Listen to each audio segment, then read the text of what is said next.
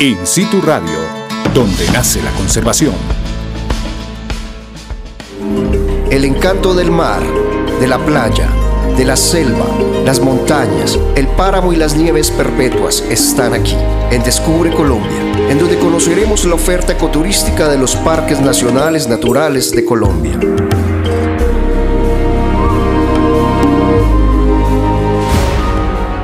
Bienvenidos a Descubre Colombia, el programa dedicado a traerles información sobre las áreas protegidas con vocación ecoturística. El día de hoy nos acompaña Luisa Castillo y quien les habla Andrea González. Bienvenidos a Descubre Colombia.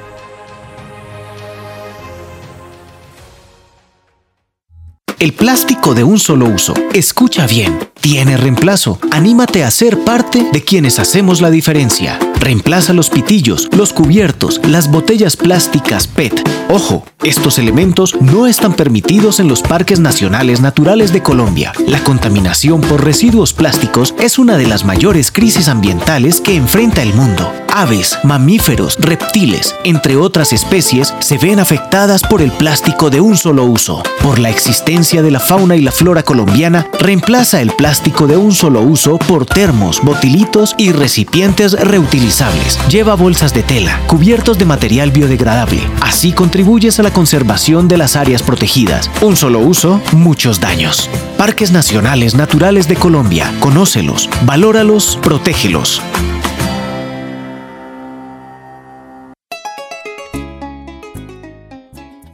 Hoy tenemos un tema bien importante que queremos socializar con ustedes y es que el Parque Nacional El Tuparro abre sus puertas al ecoturismo para vivir una experiencia sensorial en un área natural.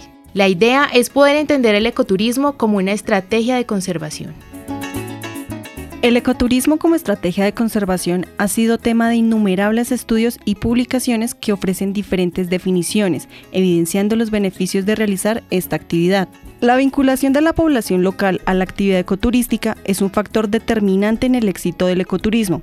Nos indica el grado de apropiación de las comunidades con sus territorios y las áreas protegidas, el mejoramiento de su calidad de vida, el desarrollo de las regiones y por lo tanto el valor de realizar una actividad productiva sostenible derivada de la conservación.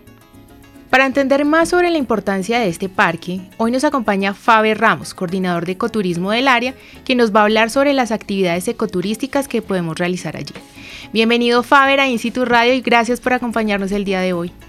Luisa y Andrea, muchas gracias por la invitación y muy complacido de estar acá. Gracias a ti por acompañarnos, Faber. Por favor, contémosle a los oyentes un poco más de esta área natural. Cuéntanos dónde está localizado el Parque El Tuparro. Bueno, el Parque Nacional Natural El Tuparro eh, es un parque maravilloso que queda ubicado en el departamento del Bichada, más eh, particularmente en los municipios de La Primavera y de Cumaribo, siendo Cumaribo el que mayor extensión de este parque nacional tiene. Mm, el parque, eh, lo normal es que la gente llegue inicialmente al municipio de Puerto Carreño y posteriormente se desplace hasta el área protegida en los sectores abiertos para el ecoturismo unos lo hacen en avión, otros lo hacen en, por, por agua desde el municipio de Puerto Gaitán en el Meta y por el río llegan hasta el área protegida. Entonces es un área pues que queda en esta zona del país y realmente vale mucho la pena. Allí tenemos una piedra grandísima sobre el río que muchos apodan como la octava maravilla del mundo, así lo llamó Humboldt en su expedición por la zona y es uno de los atractivos claves de visitar en el parque. Bueno, y cuéntanos un poco más sobre esta área. ¿Qué ecosistemas están presentes en el parque? Bueno, el área protegida se caracteriza por tener grandes extensiones de, sabana, pero también tiene eh, ecosistemas de galería, tiene morichales y una cantidad de ríos que lo cruzan, además de unos afloramientos rocosos de gran valor, obviamente geológico, pero también escénico, que son fácilmente visibles para los visitantes que llegan. ¿Qué son los morichales? Los morichales es un conjunto de palmas que se encuentran en unos bajos donde normalmente hay agua o hay humedales y son los responsables precisamente de generar agua como en estos sectores. Entonces el morichal es una especie muy valiosa para la gente que vive en el llano, entre otras cosas porque algunas partes de la planta se usan en actividades cotidianas y para los animales por supuesto porque son como su hábitat de gran valor en zonas que de alguna forma son secas, pero que en ese sitio concentran agua. Cuando hay morichales hay agua, y si hay agua hay morichales. Entonces es una relación permanente entre el ciclo hidrológico y, y estas especies que están allí. ¿Y cuáles son las actividades ecoturísticas que pueden realizar los visitantes eh, cuando van al parque El Tuparro? Bueno, eh, una de las actividades principales, como en todas las áreas, es eh, hacer senderismo. Tenemos varios senderos abiertos, como lo es, por ejemplo, el sendero Anacondas, pero también una actividad que ha venido tomando relevancia es hacer kayak sobre algunas partes del río Tuparro, por ejemplo. También lo que tiene que ver con avistamiento de aves, tenemos cerca de 320 especies de aves registradas en el parque. Esto hace pues que haya motivación de viaje para esta actividad y por supuesto lo que tiene que ver con baño pasivo y baño recreativo en estos diferentes cuerpos de agua. Ok, y ya que nos estabas contando un poco sobre las especies, eh, ¿cuáles son las que más se conservan allí? ¿Cuáles son las que caracterizan este parque? Bueno, las aves, por supuesto, son una de las, eh, digamos, órdenes más, más importantes porque son abundantes, pero también en estas sabanas encontramos especies muy, muy bellas, como por ejemplo eh, los venados. Los venados son eh, especies muy llamativas, muy bonitas que corren por estas sabanas, entonces son bastante particulares. También tenemos el jaguar, que también deambula por estas zonas, sobre todo en, desde hábitos nocturnos. Eh, manadas de saínos también se presentan en el parque y muchas aves asociadas a los bosques de galería cercano a los ríos digamos, cómo es la relación de la comunidad con el parque. Bueno, el área protegida, eh, digamos, tiene una cantidad de, personas bastante interesante a su alrededor, incluyendo grupos indígenas con los que se tienen varias eh, actividades y varios programas de trabajo con ellos. Con las otras comunidades se tiene actualmente un proceso de relacionamiento que precisamente eh, lo que se quiere con ellos es que el turismo sea una alternativa económica para quienes viven alrededor. Entonces actualmente, por ejemplo, se viene avanzando en trabajos comunitarios con la comunidad de Garcitas, quienes vienen desarrollando algunas actividades y algunos servicios turísticos, puesto que el área protegida actualmente no ofrece, digamos, servicios de restaurante o de alojamiento. Entonces tenemos una muy buena relación con los vecinos.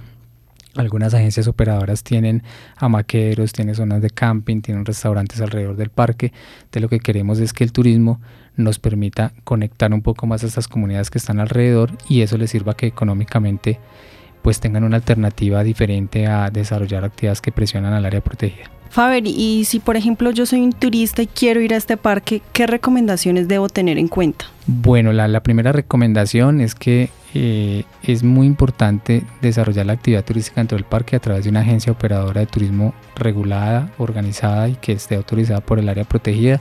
Entonces lo que le pedimos a los turistas siempre es que contacten a estas agencias que están autorizadas por nosotros para que ellos de, buena forma les desarrollen sus paquetes o sus itinerarios de viaje para el área protegida. Segundo, pues eh, hacer la reserva, hacer todo el procedimiento, llevar eh, los elementos básicos para estar en un ecosistema que hace calor, que, que llueve también bastante, entonces hay que estar adaptado con gorrita, con gafas, con una ropa adecuada.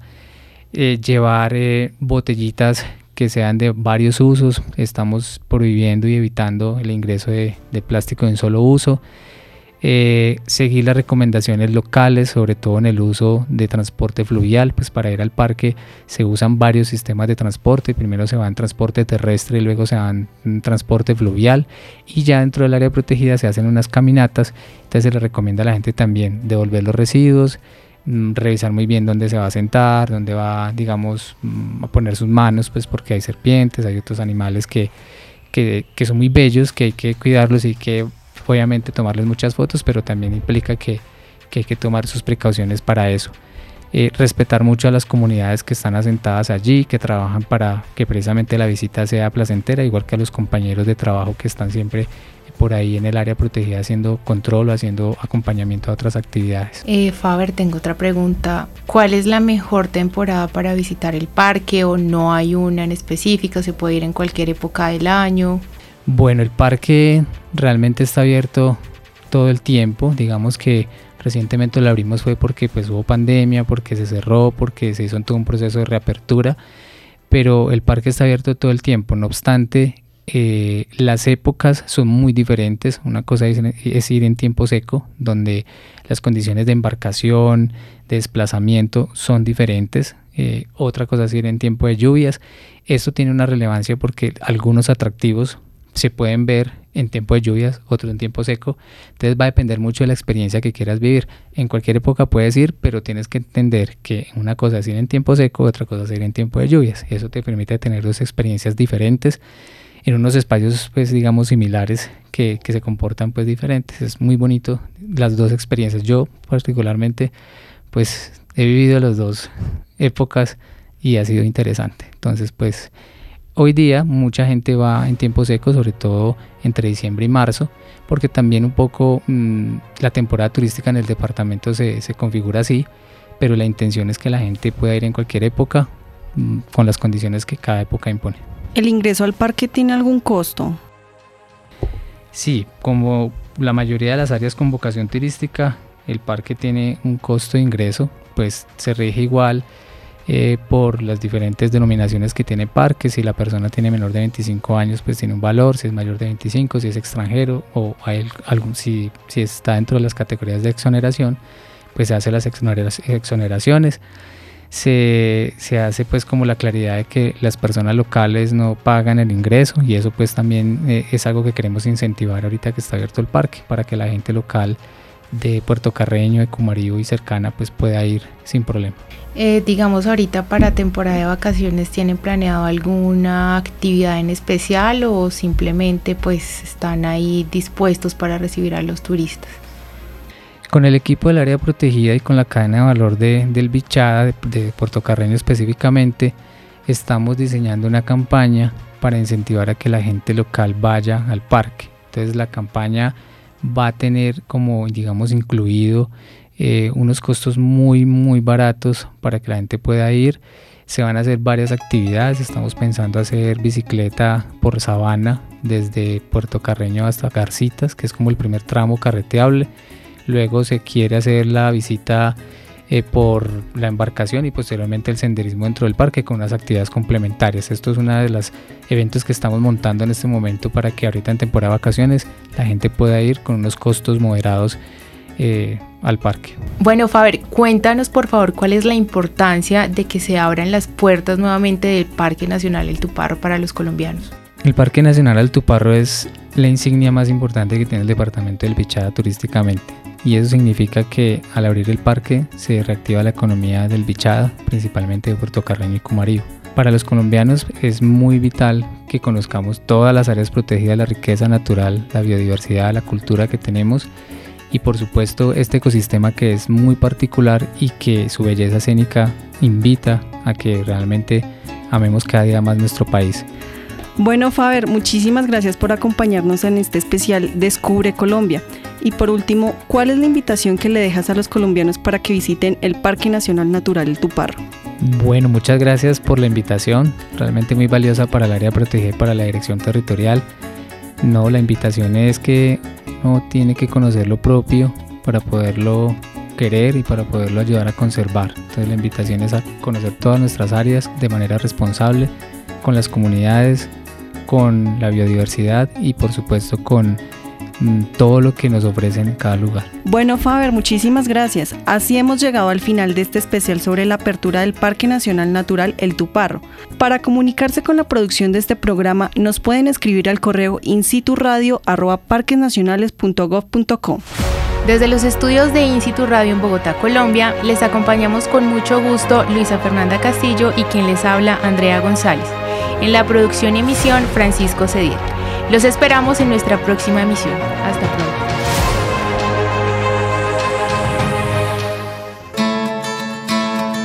In situ Radio, donde nace la conservación.